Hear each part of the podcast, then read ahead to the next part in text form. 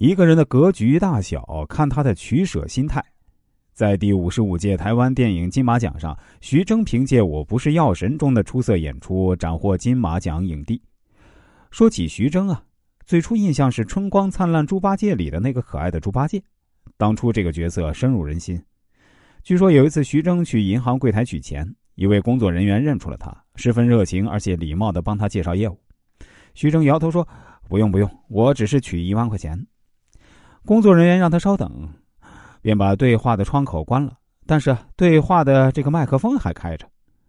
这时啊，他听见话筒里传来那位工作人员的声音：“给猪八戒拿一万块钱。”这个趣事啊，是黄渤在一次活动上说出来的。而黄渤与徐峥的相交呢，是源于一部小电影。也许每个追求卓越的人都不会把自己拘泥于某一个象限内。就像每个优秀的演员都会尝试塑造多种角色，不断雕琢自己的演技，徐峥也是如此。他不断寻求机会，耐心打磨自己的演技。有一次啊，徐峥看到一份邀请函，是请他老婆陶虹去演一个小电影，小戏份、小片酬。陶虹准备拒绝。看完剧本后，徐峥却主动找到导演，说自己要演。导演跟他说，只有个小配角给他。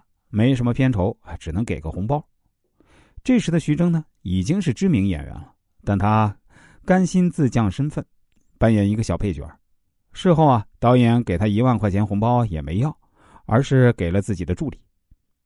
这部电影就是宁浩导演的《疯狂的石头》，也是这部电影之后啊，徐峥和黄渤相交莫逆。你失去一份东西，必然会在另一个地方得到馈赠，正如徐峥。追求更完美的演技，所以甘心放下身份和地位、金钱去演一个小角色，但他却收获了友谊以及更成熟的演技。一个人的格局大小，看他的取舍心态，知取舍，善于选择，敢于放弃，不计较眼前得失，而是把目光放长远，这才是大格局之人拥有的成熟心态。人生取舍，格局要大。人生就是一个不断取舍的过程，聪明的人知道该如何去选择。如果眼前所拥有的与自己目标相悖时呢？明智的人不会贪图一时的满足，而是果断的做出取舍。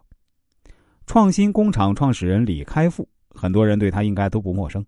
他曾经在苹果、微软、谷歌这些知名企业任职过。二零零五年，李开复加盟谷歌。当时他在准备离开微软跳槽到谷歌时，受到了微软公司的起诉，